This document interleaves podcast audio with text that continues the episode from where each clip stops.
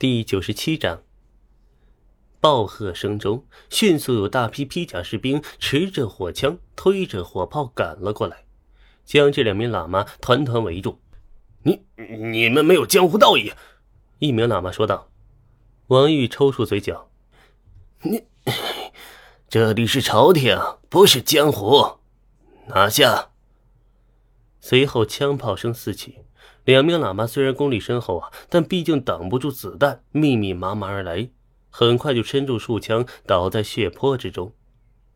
以身法矫健、手脚灵活之人训练专门针对江湖高手的枪阵，确实有些功效，只可惜呀。王宇摇摇头，不再去想那个问题。此时，黄香正好赶到，看到两具被拖出去的尸体，不由说道：“这个月第四次了，我觉得不对劲。”“当然不对劲，这是最新来的消息，你看看。”说罢，将一卷纸递给黄香。黄香看了之后啊，表情出现了极为剧烈的变化。蒙古人又要南下了。列阵在十三边防的炮阵，难道防不住吗？黄香问道。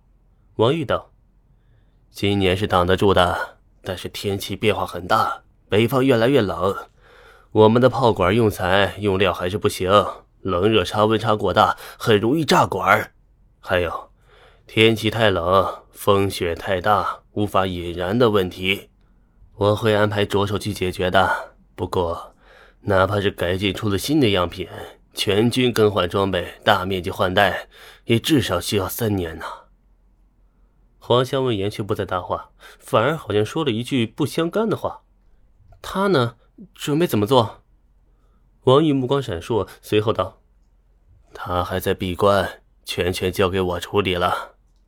黄香，你既是当朝太子，就要肩负起重任！我们给你的并不是白给。”黄香却突然笑道。哼，你给的吗？我怎么不记得？王玉，我知道你打什么主意。我现在告诉你，绝不可能。他不杀你，只是顾全大局，而我只是一个女人，一个心眼不大的女人。如果你不知收敛，我会杀了你。至于功与罪，我一并担了。说罢之后，黄香拂袖而去。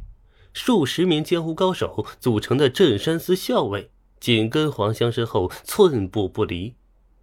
他竟然已经收服了镇山司，有了属于他的实权。我已经试过了，不可能再继续，这是我的错误。你便是拘着我，也无济于事。王玉，你就让我去吧，这是我必须承担的后果。一个声音从大殿之下悠悠说道。王玉却突然愤怒，双目通红。不行，大好局势不能这样放弃。他可以做到，我相信。你也一定可以。现在的局面我还顶得住，三年我还可以撑三年。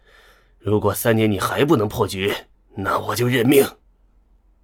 大殿之下的声音不再传出，只是隐约的风雷贯通，阵阵龙吟，却在地底深处不断的回荡传响。